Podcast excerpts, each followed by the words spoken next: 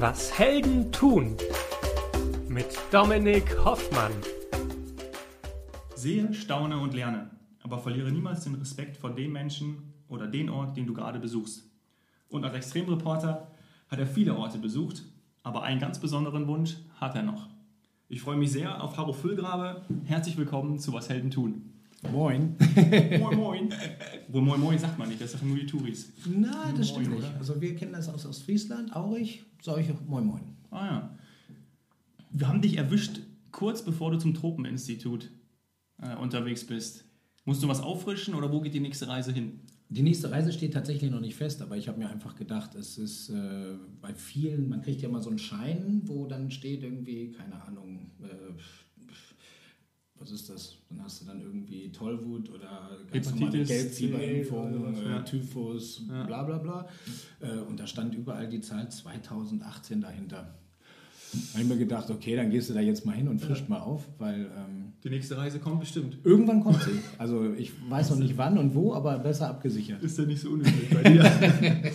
Kannst du denn die Frage, wann hast du das letzte Mal etwas zum ersten Mal gemacht, direkt beantworten oder kommt das auf deinen Trips des Öfteren vor? Ähm, nee, eigentlich ist es meistens so gewesen, dass die Trips darauf aufbauen. Also, ähm, wobei das letzte Mal muss ich jetzt wirklich, eigentlich ist es immer das erste Mal. Der letzte aufregende Trip war irgendwie mit den äh, Westboro Baptist Church Leuten, also so eine sehr äh, fundamentalistische Christi christliche Glaubensgemeinschaft, sage ich mal vorsichtig. Und mit denen habe ich definitiv das erste Mal geredet. Und das war, äh, war schon sehr, sehr krass alles.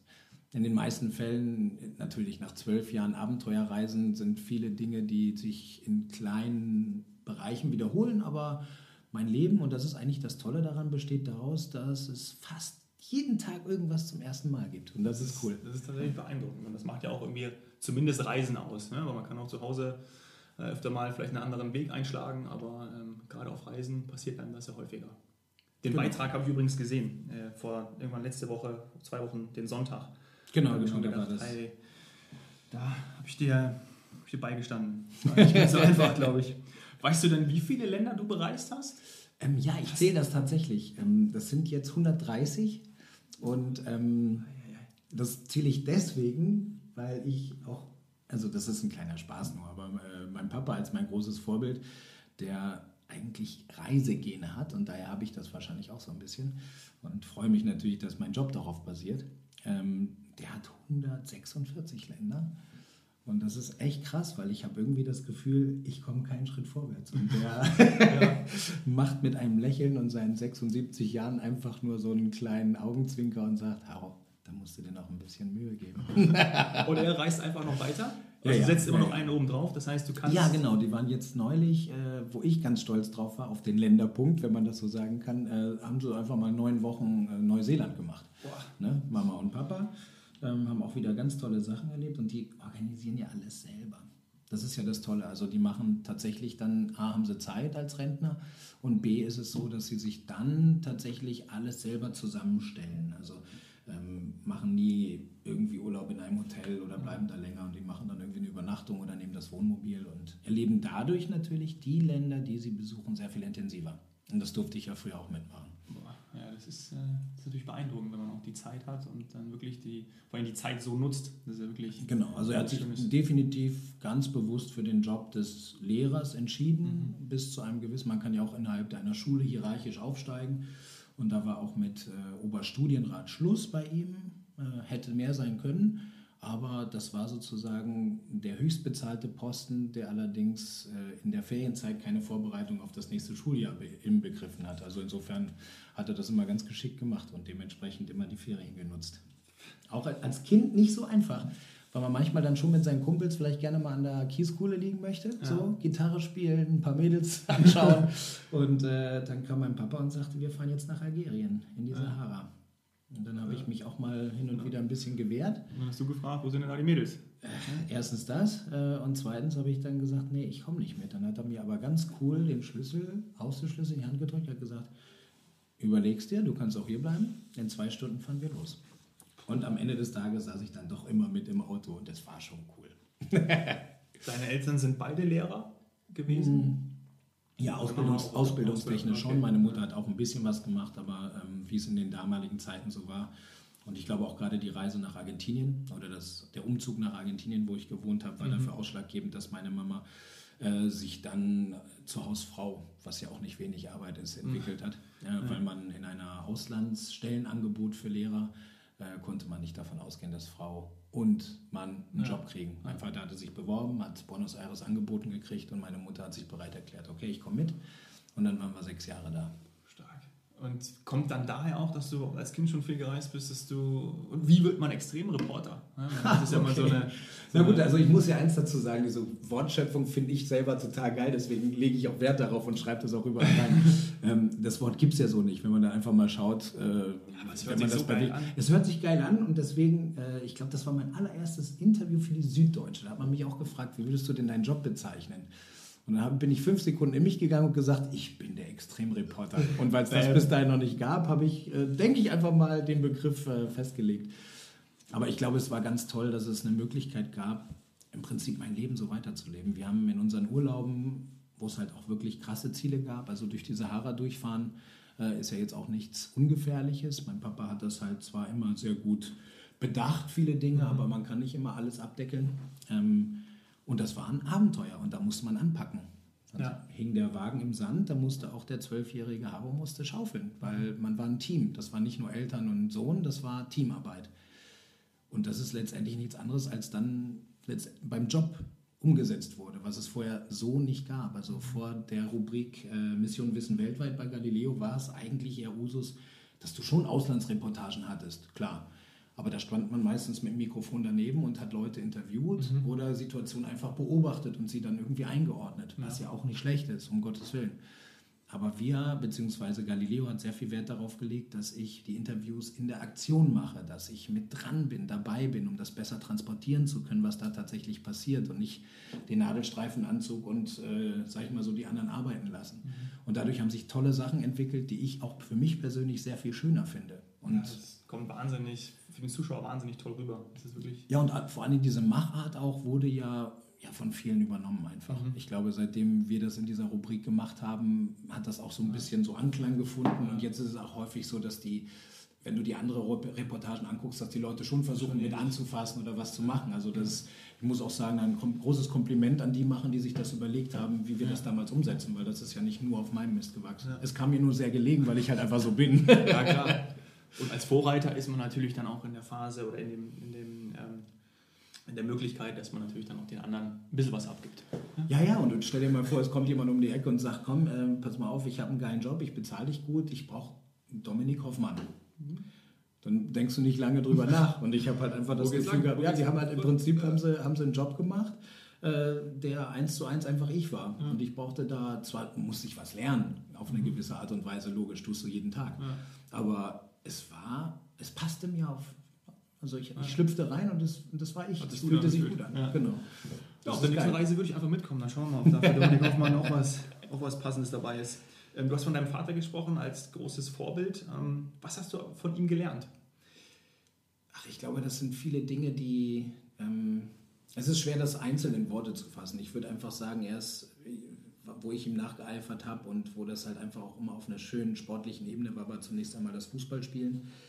Das Reisen, da habe ich gar nicht drüber nachgedacht. Das war so. Ich meine, wer zu Hause irgendwie gewisse normale Abläufe hat, der sieht das als nichts Besonderes an. Für mich war das zwar im Nachhinein, wenn man darüber redet, besonders, aber wenn man sich überlegt, dass man eigentlich jede Ferien irgendwo hinfährt, lass es Sahara sein, lass es Afrika, dann wächst du in Argentinien auf, dann ist das so eine gewisse Normalität, so, Ja. so brutal es klingt. Ja.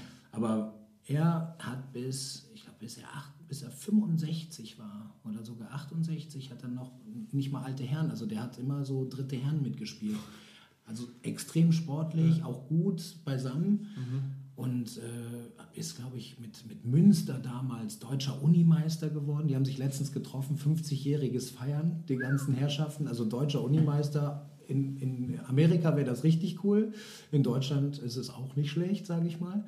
Und ähm, da habe ich ihm extrem nachgeeifert. Und da war er auch sehr stolz, hat er mich sehr protegiert. Ähm, als ich dann sozusagen verhältnismäßig, äh, ich glaube, eine Klasse höher gespielt habe, als er es dann damals geschafft hat. Und mein Opa war sogar deutscher Meister mit, mit ähm, Nürnberg. Wow. Nee, Entschuldigung, Hannover. Sorry. Oh. Oh, hoffentlich ist Oha. mein Papa nicht sauer. Oha. Mit Hannover 96, äh, deutscher Meister gewesen. Und ähm, der war leider schon längst verstorben. Und dann hat mein Papa zum ersten Spiel, was ich in der höheren Klasse gemacht hat, hat er einen Klappstuhl mitgebracht. Und da kam mir auch schon so ein bisschen danach die Träne, hat er gesagt, der Klappstuhl ist von Opa. Boah. Der wäre jetzt stolz auf dich. Äh, Oh, das ging runter wie sonst Ja. was. Leider habe ich es nicht weiter geschafft. Aber dieser Moment, der war. und er hat dann auf dem, Klappstuhl, auf dem Klappstuhl gesessen und dein Spiel kommentiert. Ja, der hat sich hingesetzt. Er hat das ganz geschickt gemacht. Also manchmal ist es natürlich zwischen Papa und Sohn ähm, so, dass manche gut gemeinten Ratschläge auch nerven können. Na, das kenne ich. Aber er hat das relativ gut einordnen können. Und er hat es meiner Meinung nach, bis auf ein paar Momente, hat das sehr geschickt gemacht, wo er mich danach zur Seite genommen hat und dann einfach nochmal drüber geredet. Er war zum Glück nie mein Trainer. Ich glaube, das ist auch wertvoll, dass du es halt nicht so eng hast. Auf der anderen Seite hat er sich einmal auf, auch, auch aufgeregt. Da hatte ich von unserem damaligen Trainer, ähm, der hatte mir gesagt, du spielst auf jeden Fall von Anfang an. Ein wichtiges Spiel damals für uns. Hat er mir dann am Freitagabend nach dem Training gesagt. Hey, super aufgeregt, weißt du, ich war 17, der einzige wirkliche Auricher. Der Ja. das Team war sonst zusammengekauft. Ja. So, auf, oh, geil, Ja. pennen gegangen, sich voll gefreut. Und dann krieg ich die 12 und sitze auf der Bank. Mm, zwölf Also psychologisch gesehen würde ich sagen, würde ich dem Alter. Trainer einfach mal eine 6 geben. ähm, ja, das macht man nicht. Also Okay. entweder, entweder gibst du jemandem die Hoffnung und dann lässt es auch, oder du sagst ihm, pass mal auf, du bist verdammt nah dran, stell dich mal drauf ein, aber ich setze dich erstmal auf die Bank. Das war doof. Ich habe mich auch echt schlecht gefühlt. Das ist wie ein Magen, so, so ein Schlag in die Magengrube. Ja, und mein Papa hat das gemerkt und ist dann direkt zum Trainer und hat ihn zusammengefaltet, was natürlich für mich doof war, weil, Ja. naja, sowas passiert. Aber sportlich auf jeden Fall Vorbild. Dann auch seine sportliche Art, nie provozieren, das habe ich nie so hingekriegt. Ich habe hin und wieder schon provoziert. Ähm, Und und bist mal öfter vom Platz geflogen. nee, nee, ich habe die anderen. Ah, okay. Ich habe das, äh, wenn sie angefangen haben. Ja, doch, doch, das habe ich dann einfach so eingeführt. Materazzi, ja. Meistens war die rote Karte mein Schön. Gegenspieler. ähm, nee, und dann halt einfach seine, seine, seine Einstellung. Er ist sehr jung geblieben. Als Lehrerjob ist es natürlich auch toll, dass man sich sehr schön in jüngere Leute auch einversetzen kann.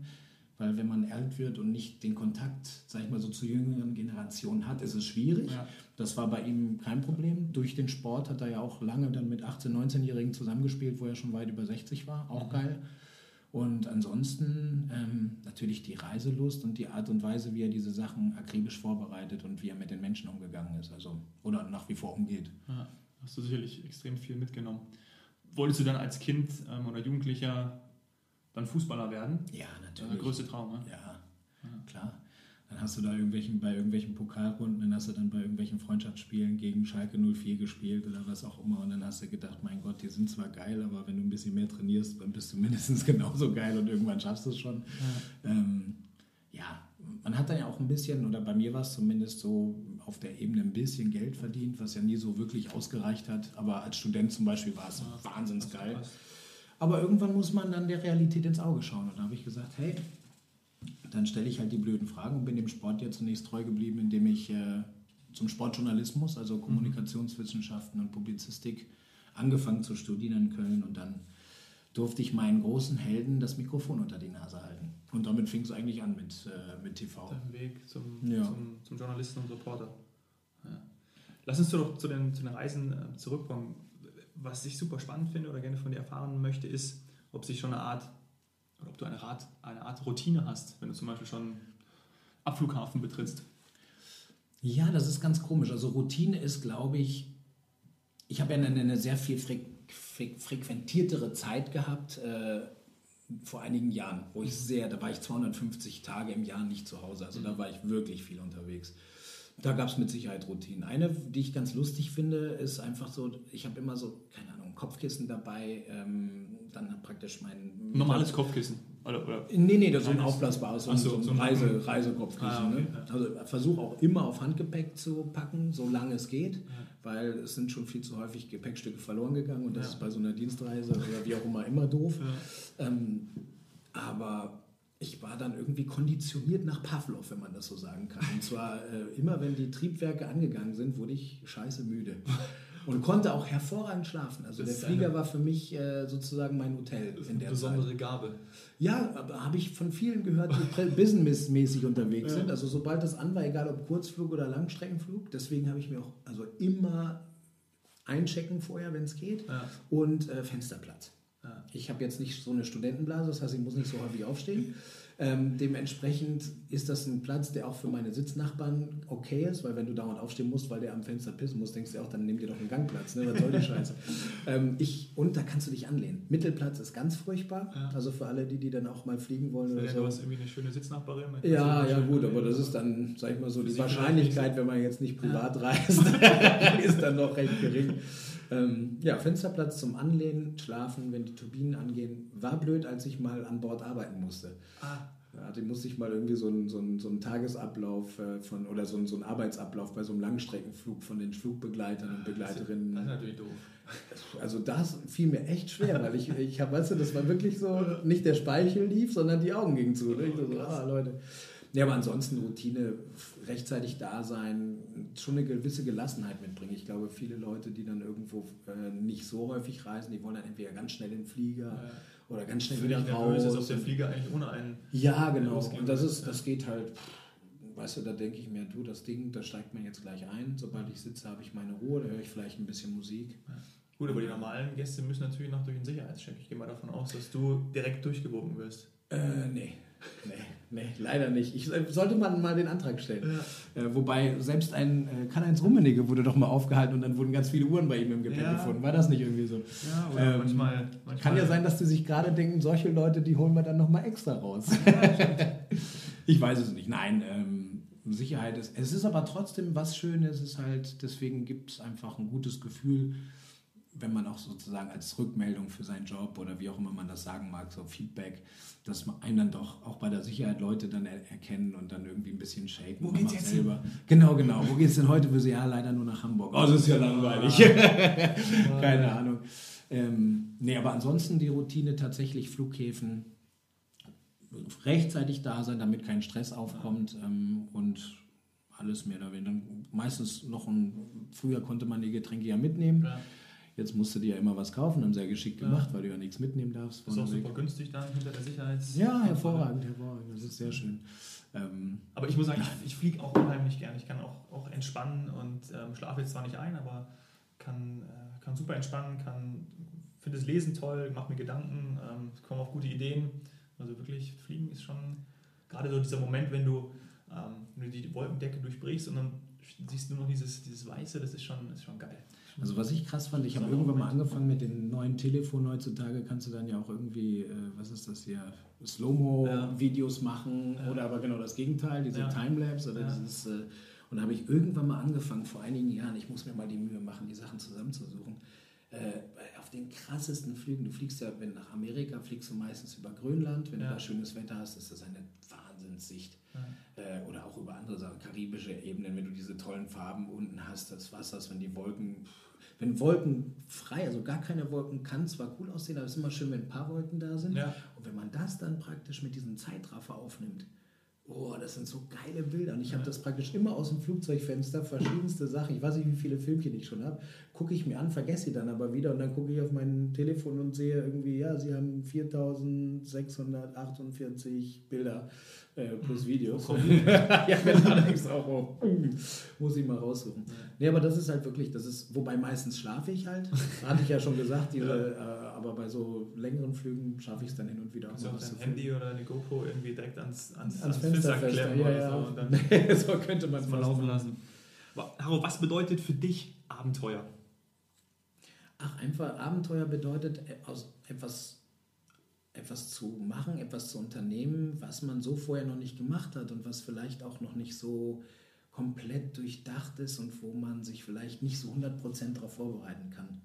Also etwas, vielleicht auch schon auf eine gewisse Art und Weise, es muss ja nichts mit, mit, mit, mit lebensgefährlich zu tun haben, Nee. aber ich finde, etwas, ein Risiko in Anführungsstrichen einzugehen, weil man nicht genau weiß, was einen erwartet.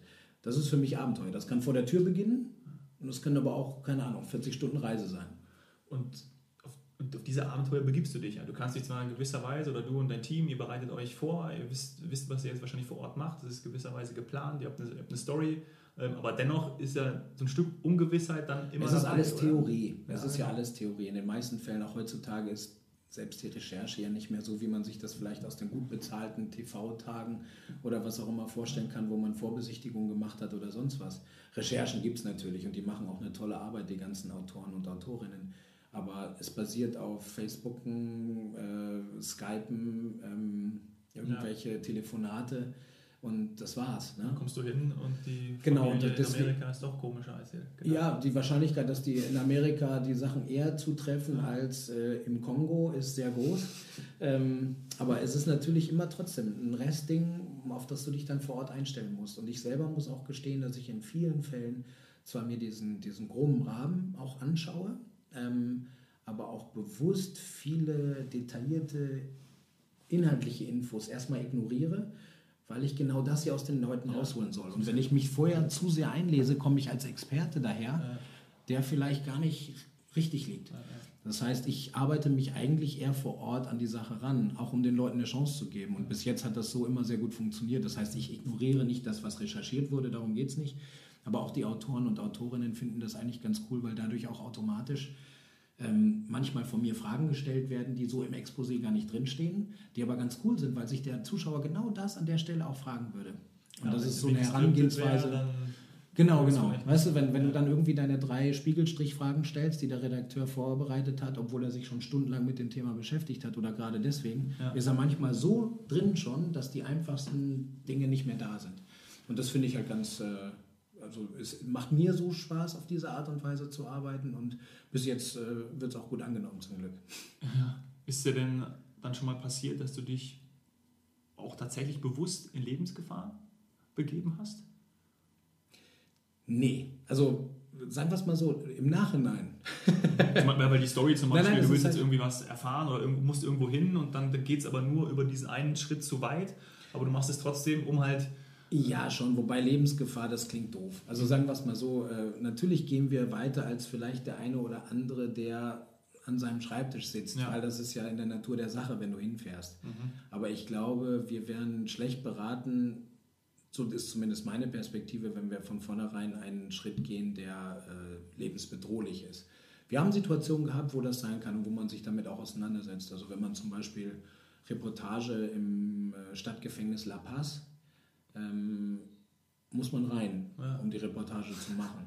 Und drin regiert die Mafia, also die Verbrecher, sogar und die werden nur in Schach gehalten, außen von der Polizei, die zum Teil bestechlich ist. Das heißt, du musst mit beiden Parteien reden. Bei der Polizei musst du durch und mit den, sag ich mal so, Padres drinnen Ja. musst du einen Deal machen, weil das könnte ja sein, wenn denen das nicht gefällt, lassen sie dich nicht wieder raus. Und dann kann die Polizei auch nichts machen, weil die geht da nicht rein. Das kann teuer werden für Galileo. Ähm, jein. Du, teuer ist relativ. Die ist ja Südamerika, das heißt, äh, das ist käuflich, das muss auch gemacht werden auf Ja. eine gewisse Art und Weise, ist auch mit einberechnet in die Gedankenspiele. Aber da musst du dir vorstellen, da wird dann halt geschachert, dann geht es dann um eine LKW-Ladung Beton. äh, und der eine hätte gern noch einen Kühlschrank, der andere mit einer Mikrowelle und dann nochmal, keine Ahnung, 1400 Euro. Und dann sagst du, ich war der einzige Spanisch sprechende, da sagt die Redakteurin zu mir, du, und dann richtet die Maus und wir saßen wirklich wie so beim Tribunal. Dann sagt ihm bitte, wir haben nur 1200. und ich 100 Euro kommen wieder raus. und ich sitze da so und denke mir, lecco mio an den Tisch, was soll ich denn jetzt machen? Und dann, äh, ja, da habe ich dann gesagt, ja, tut mir leid, pass mal auf, vielleicht können wir, vielleicht können wir das so machen, dass, äh, dass wir noch ein bisschen mehr Beton besorgen und, und 1200 bezahlen. Wäre das denn für euch okay? Äh, Langes Hin und Her, dann haben, wollten sie nicht mehr Beton, aber dafür noch eine dritte Mikrowelle und dann war das aber im Budget drin und dann durften wir drehen.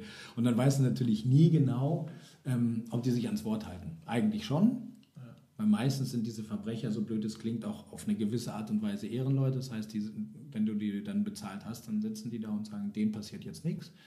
Sonst sind wir diejenigen, die dann reagieren. Ne? Aber das, oder, oder eine Sache, die ich nie, also das, das fand ich zum Beispiel völlig legitim und das gehört auch ganz normal dazu. Business Aber- schon fast, ne? Ja, irgendwie schon. Aber ähm, was ich zum Beispiel gemacht habe, was jeder Berufsanfänger kennt, dass man halt unheimlich viele Dinge einfach macht, äh, am Anfang. Kopieren, Kaffee kochen oder sonst was, um dem Chef zu gefallen und zu zeigen, man kann arbeiten. Ja. Ähm, sowas gibt es natürlich bei uns im Job auch. Ne? Also in der Anfangszeit habe ich viele Dinge nicht hinterfragt, so wie ich es heute mache. Das macht die Arbeit mit mir für einen Autoren jetzt nicht gerade einfacher, weil früher hat er gesagt, so du gehst jetzt von links nach rechts und sagst genau den Satz. Mhm. Ich habe mich zwar schon sehr früh geweigert, genau den Satz zu sagen, weil ich immer gerne eigene Worte gewählt habe, aber ich bin halt ohne zu fragen von links nach rechts gegangen und das würde ich heute auch nicht mehr machen. Aber einfach nur aus dem Grund, weil ich weiß, ich möchte gewisse Risiken einfach nicht mehr eingehen. Also zum Beispiel durch den Amazonas einmal quer durchschwimmen ist, äh, habe ich gemacht. Ähm, hat auch funktioniert, war ganz toll. Aber die Gefahr haben wir komplett als Team überhaupt nicht überrissen. Das heißt, das ist zum Beispiel eine Sache, wo du auch ohne weiteres und auch ohne großes Verschulden einfach sterben kannst. Klar. Punkt. Krokodil, Schlangen. Ja, das sind weniger die Tiere. Es ist halt, du musst dir vorstellen, es ist ein Fluss, ein Kilometer breit.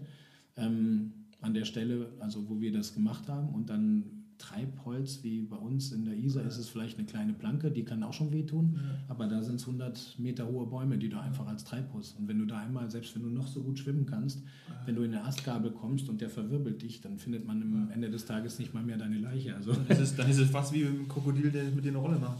Ja. ja. Nee, und das äh, würde ich zum Beispiel nicht mehr machen. Und Ach, solche nee, Dinge waren. Also- Nee, nee, nee, nee, sowas. Äh,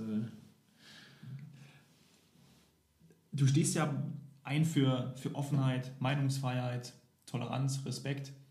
Ähm, hoffentlich. Ja, doch gehe ich schon schwer von, gehe ich davon aus. Ähm, und das ist auch so.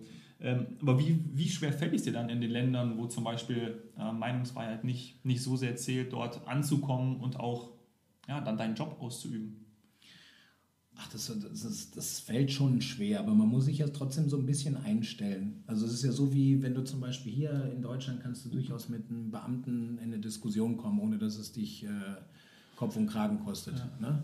Wenn du in Afrika von der Bullerei aufgehalten wirst, ist eine andere Taktik verlangt, ganz einfach. Da bin ich zum Beispiel auch meinem Vater sehr dankbar, der mir das relativ schnell erklärt hat, dass die, das sind einfach ganz arme Hanseln, die in dem Moment ihre Macht einfach zeigen wollen und je schleimiger und unterwürfiger man sich gibt, desto eher kriegt man seine eigenen Wünsche durch. Und das muss man erstmal lernen. Also sich großartig auf äh, so, warum kann ich die Tasche jetzt nicht mitnehmen? Was soll das? Dann wirst du die Tasche nie wieder kriegen. Wenn du aber sagst, ach, die Tasche darf ich nicht mitnehmen, oh, das habe ich gar nicht gewusst. Das ist ja jetzt ja doof. Also ich verstehe sie vollkommen und dass sie da auch nicht irgendwie was anderes machen können, das verstehe ich auch. Aber das ist jetzt, wissen Sie, die Tasche und so. Ähm, manchmal nervt es, aber sowas passiert. Und dann kommt man eigentlich auch ganz gut durch. Also man muss halt einfach nur so sozusagen diese Hierarchien innerhalb eines Staates so ein bisschen beleuchten und auch mal kennengelernt haben, um damit umgehen zu können, dass es einen nicht furchtbar nervt. Mit den Leuten selber ist es ja meistens so, die Menschen sind unterm Strich, auch wenn die Kulturen verschieden sind, sind ja trotzdem alle gleich. Wenn du mit jemandem sprichst, der in einem Land lebt, wo Meinungsfreiheit nicht so groß ist, wird er sich jetzt nicht auf den Marktplatz stellen und seine Meinung kundtun. Aber wenn man so ein Gespräch führt wie wir beide jetzt, sind solche Leute genauso offen. Ne, die sagen dann nur, bitte sag's nicht weiter oder bitte mach das so. Wird das nur bei euch in Deutschland gesendet, dann ist okay. Aber wenn, weißt du, verstehe, wenn das bei uns gezeigt wird, dann wäre ich tot oder so. Äh, krass, solche Momente. Trotzdem krass, Aber dass sie sich dann dir anvertrauen. Ne? Das ja auch, spricht dann auch für dich. Du schaffst einen Zugang zu diesen Menschen und, und erzählst dann deren Geschichte, weil sie es zu Hause nicht können. Das ist ja schon sehr, sehr besonders.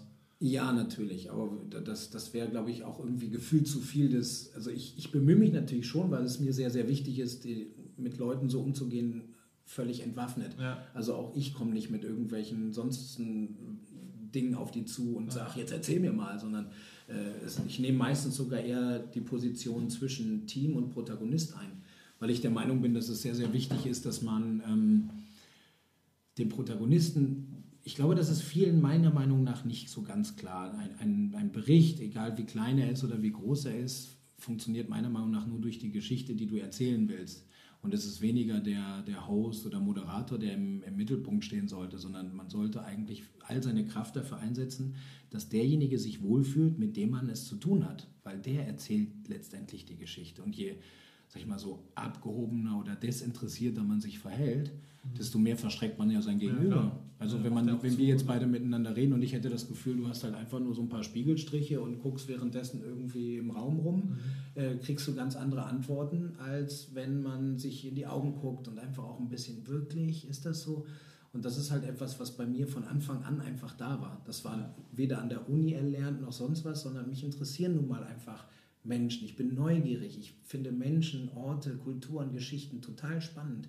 Und auch dann, wenn sie vielleicht in meinen Augen sogar unfair sein können oder, oder unschön, trotzdem interessiert mich die Geschichte. Ja. Ich muss sie ja nicht teilen. Ich muss ja nicht am Ende dastehen und sagen, ja, ist das alles toll, aber ich höre es mir doch am Anfang erstmal an um dann halt praktisch einschätzen zu können, was ist. Und in den meisten Dingen findet man ja doch einige Punkte, wo man sagt, hey, das ist gar nicht so uninteressant und vor allem, das ist gar nicht so doof.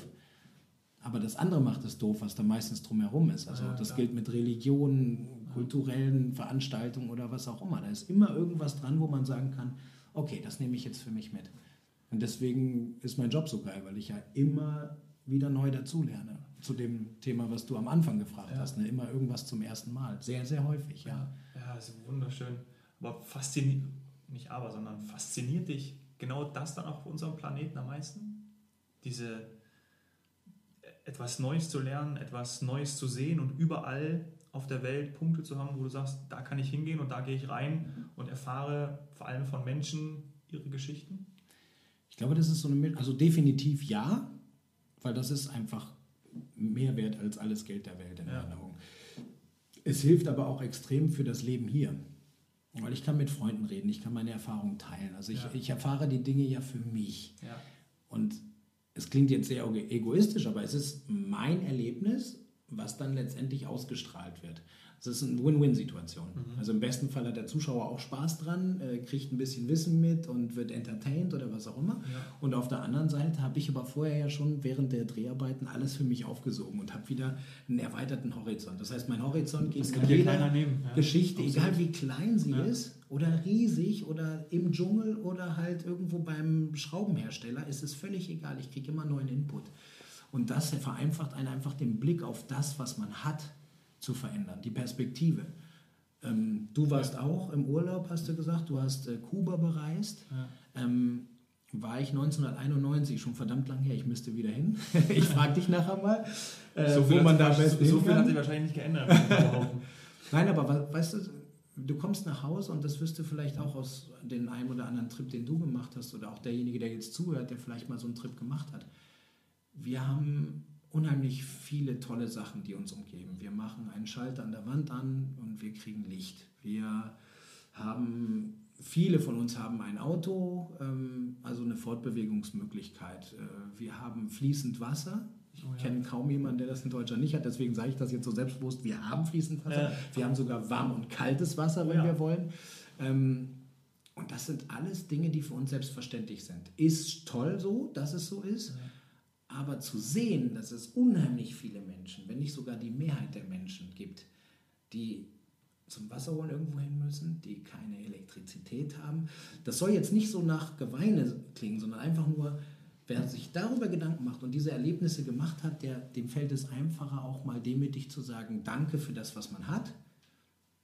Und halt auch so ein bisschen ja, Vergleichsmöglichkeiten, ne? weil wenn du Kinder siehst, die kaum was haben in Afrika, aber in der Lage sind, äh, wirklich total frei zu lachen über Scherze Ja. und Spaß Glücklich, zu haben, zu sein. glücklich Ja. sind, obwohl sie nie im Leben eine Playstation bekommen werden oder sonst was, das erdet. Ja. Und das finde ich ist noch ein zusätzlicher Faktor, der sozusagen meine Arbeit extrem wertvoll macht, weil ich das für mich machen kann. Ich kann damit meine Freunde so ein bisschen anstecken, meine Freundin mit ins Boot nehmen und einfach sagen, hey, können wir nicht froh sein? Natürlich können wir mal meckern, wenn das nicht gut ist oder das nicht gut ist oder wie auch immer. Aber prinzipiell muss man immer sehen, aus welcher Position meckert man denn? Ja. Und dann ist es auch okay.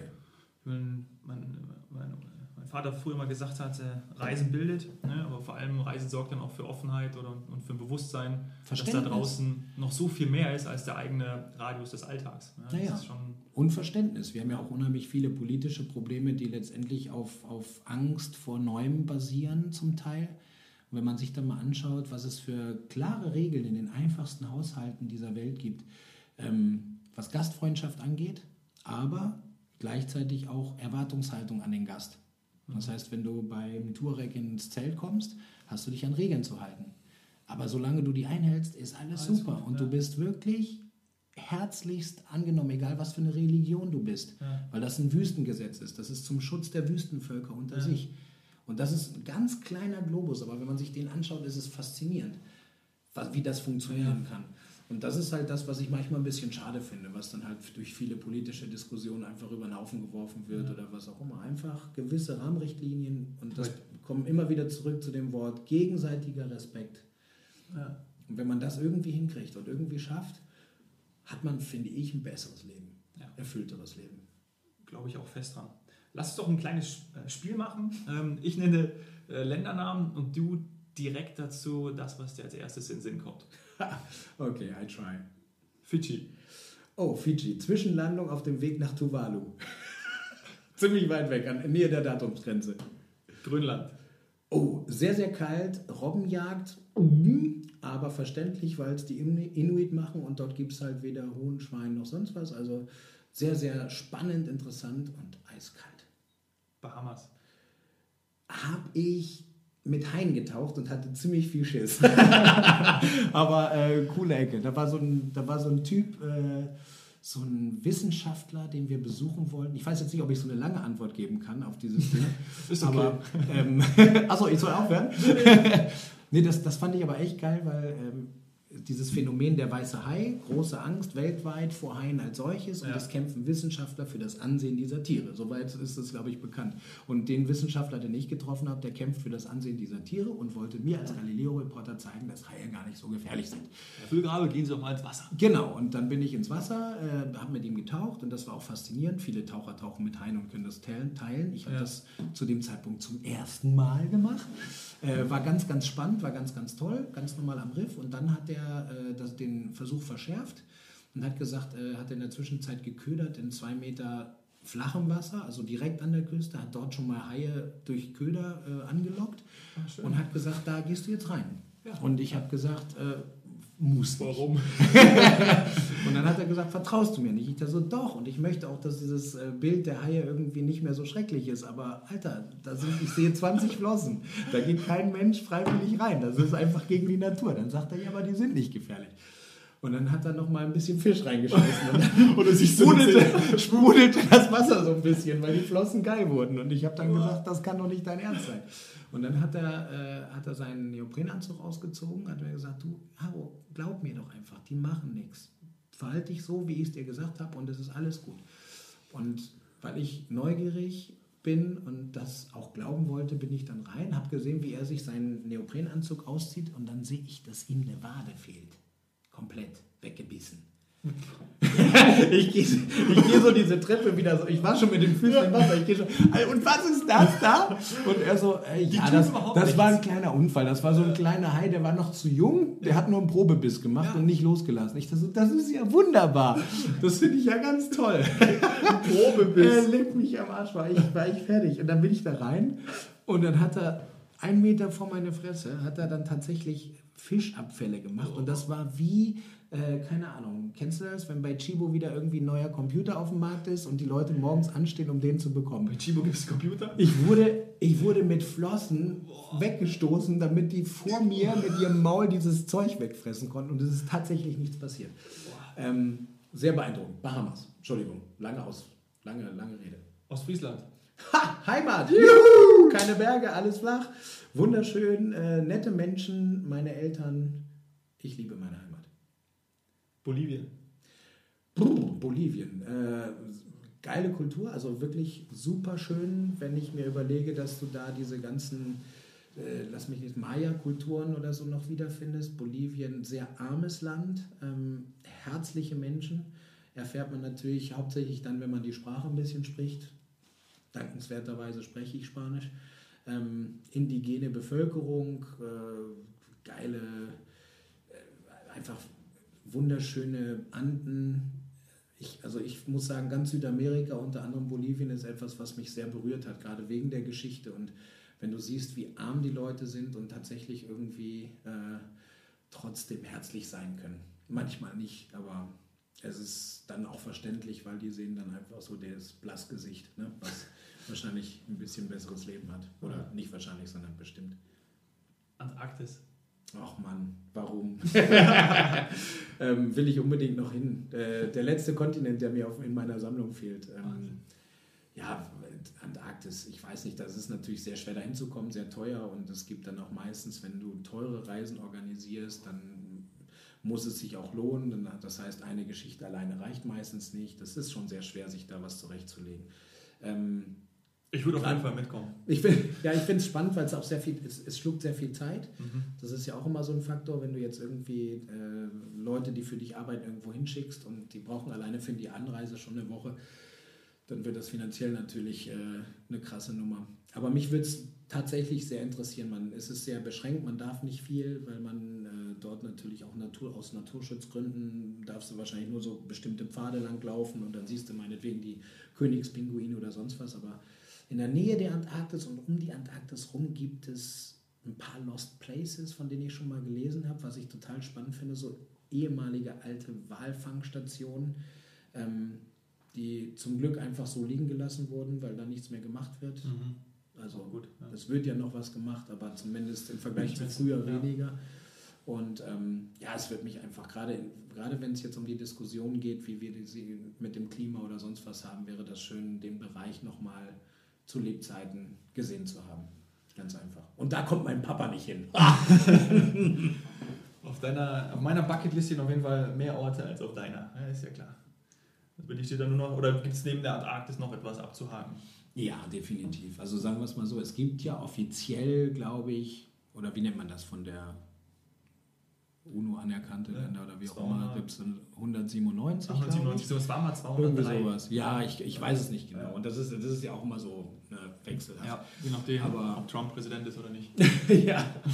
Nee, aber es ist halt zum Teil so. Mongolei zum Beispiel war ich immer an der Grenze, würde mhm. ich super gerne nochmal erleben. Ähm, ansonsten, also von den typischen Ländern, die jeder irgendwie auf seiner Liste hat, durfte ich Hast tatsächlich schon ja, ja. wirklich tolle sehen. Aber ja. die ehemaligen Sowjetstaaten, das ist, glaube ich, äh, Usbekistan, Tadschikistan und so weiter. Ähm, das sind ganz viele Länder, wenn man die mal so sich sehr konzentriert anguckt, da fehlt eine Menge, mhm. dass ich noch, was ich noch nicht sehen konnte. Aber Kasachstan durfte ich, das war schon mal cool. Einen Raketenstart miterleben, mit Astronauten sprechen, äh, das war schon cool. Aber es geht mir in allererster Linie als, als Spaß mit meinem Daddy natürlich darum, vielleicht so äh, äh Country Hunter zu sein. Aber ganz ehrlich. Äh, Country Hunter, das muss ich mir aufschreiben. Ja, also wieder ein neues Wort. Ja. Nee, aber ganz ehrlich, das ist, ich glaube, wenn man irgendwie anfängt, nur noch irgendwo auf, äh, in der Hauptstadt am Flughafen zu landen, um dann irgendwie einen ja. Länderpunkt zu haben und dann irgendwie zwei, drei Stunden da verbringen, dann mache ich es lieber nicht. Ja. Und habe trotzdem einen interessanten Einblick, weil das ist ja auch jetzt wirklich nicht, äh, darauf kommt es nicht an. an. An welchen Orten, an denen du denn beruflich warst, ähm, hast du danach gesagt, hey, hier äh, fahre ich unbedingt mit meiner Familie hin? Oh, das, sind, das sind schon einige, wobei man dann auch immer sagen muss, passt es von der Zeit her und so weiter, wenn man im normalen Job drin ist, wie sozusagen ja. meine Familie als solches, ist das auch nicht immer so einfach zu machen. Aber in Südamerika gibt es viele Anlaufstellen, die ich schon gesehen habe, ähm, wo man sagen kann, hey, das, das wäre doch toll. Also wenn man jetzt irgendwie äh, Kolumbien, Bogotá, ähm, auch Ecuador irgendwie was zu machen. Mhm. da, muss halt praktisch auch erstmal der Nachwuchs ein bisschen älter sein. Ja. Das würde ich jetzt, wäre jetzt verschenkt, das jetzt zu machen. Ja. Ähm, ansonsten, hey, ich finde, Australien ist ein wahnsinniges Ding. Das ja. ist ein Kontinent, der so viel, so viel Tolles zu bieten hat, was Natur angeht. Natur und, und äh, dieses Outback hat mich so fasziniert. Afrika hat, hat unheimlich schöne Ecken. Namibia ist da mein Lieblingsland, da will ich definitiv nochmal mit der Family hin. Mhm. Südafrika auch auf eine gewisse Art und Weise, wobei Namibia äh, ein bisschen mehr die Naturseite insofern bedient, weil unheimlich wenig Menschen in Namibia. Ich glaube, das ist das geringst bevölkerte Land der Welt, irgendwie so. Und da ist halt auch das mit den Tieren. Also man hat ja eine ganz bestimmte, also Afrika hat halt diesen, diesen, diesen Goldschatz, diese Tiere, die wir nur aus ja. dem Zoo kennen.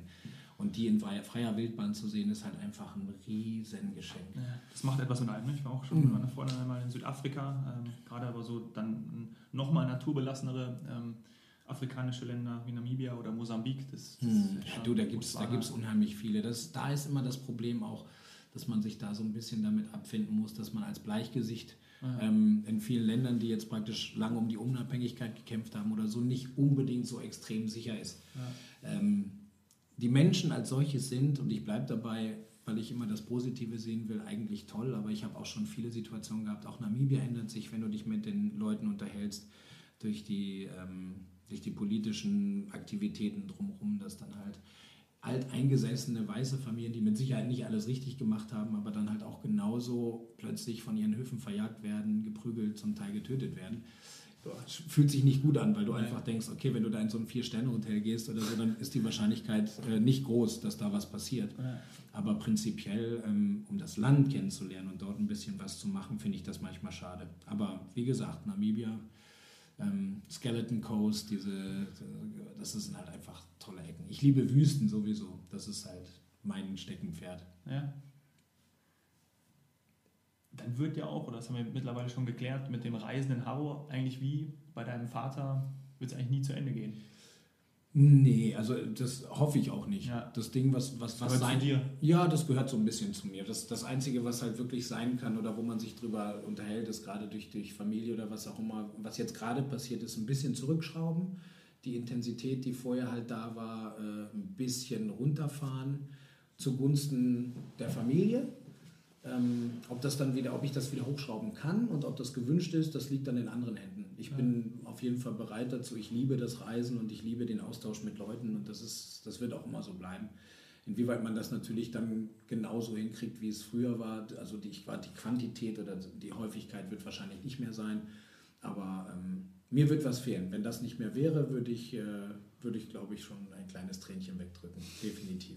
Reisen hat für mich auch immer viel damit zu tun, kindisch zu sein, etwas zum ersten Mal zu machen ähm, und dabei einfach eine, eine, eine, kindische Freude zu entwickeln. Ja, aber alles, nicht nur beim Reisen. Ja, aber gerade da, weil du irgendwie. Ja. Also natürlich, ja, wo ist dein Spielplatz? Also klar, du kannst auch hier um die Ecke gehen und ähm, bist einfach glücklich oder mit deinen Jungs beim Fußball schauen, aber gerade bei Reisen nochmal wirklich ähm, diese, die, die anderen Seiten kennenzulernen oder Menschen, wir haben über Kuba gesprochen vorhin, wir sind mit dem Rad durchgefahren, dann kamen Schulkinder auf dich zu und, und haben dir zugewogen, als ob du zum ersten Mal ein Bleichgesicht auf dem, auf dem, auf dem Mountainbike gesehen hättest. und das war bei mir auch, ich bin sofort runter, bin zu den Kindern hin und, und habe mit denen gespielt. Ähm, also wirklich dieses, ja, diese, diese, kind, diese, wirklich diese, diese ursprüngliche kindische Freude, das, das erlebt man auf dem, bei Reisen doch, finde ich, häufiger und, und viel bewusster als jetzt bei vielen anderen Sachen. Ja, definitiv. Ich, ich, bei mir ist es halt nur so ein Luxus. Ich sehe das tatsächlich als Luxus an, dass ich äh, tatsächlich in allen oder in vielen Dingen einfach auch Kind sein darf, kann und möchte. Ja. Ähm, das ist halt geil. Ja, du kannst, weißt du, so, es, geht, es, geht, es fängt mit Kumpels an, wenn du irgendwo hingehst und dann machst du halt Sachen, wo du sagst, mein Gott, also eigentlich für, für, für, die, für mein Alter ist das jetzt halt wirklich auch ein bisschen doof. ja. Aber äh, nee, gar nicht. Also klar, im Ausland ist das intensiv, sehe ich auch so. Ja. Aber ich habe ja nur dazwischen geredet, weil ich finde, dass es unheimlich wichtig ist, dieses, dieses Kindliche, dieses Neugierige, dieses Verspielte beizubehalten. Ja. Weil ich glaube, auch dann ist man einfach auch bereit aufzusaugen. Das ist ja das, was Kinder haben, diesen Zauber, Sachen mitzunehmen, diese Neugierde auf dich, auf dem Fahrrad da jetzt. Ja. Ähm, boah, wer ist das, was ja. ist das? Und ähm, so sehe ich letztendlich mein Leben. Wenn das aufhört, ist das Leben eigentlich vorbei. Das heißt, man sollte sich eigentlich immer überraschen lassen und auch so ein bisschen die Chance haben, das eigene Kind nicht zu unterdrücken. Vielen Dank für diese Botschaft. Jetzt habe ich. Boah, das klingt. bitte, bitte, Danke bitte. und tschüss.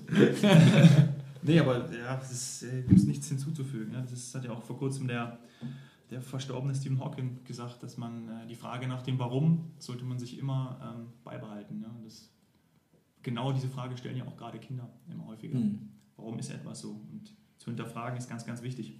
Zum Schluss habe ich jetzt hier noch einen Stapel an, ähm, an Karten, ja, denen jeweils eine Frage steht auf der Rückseite.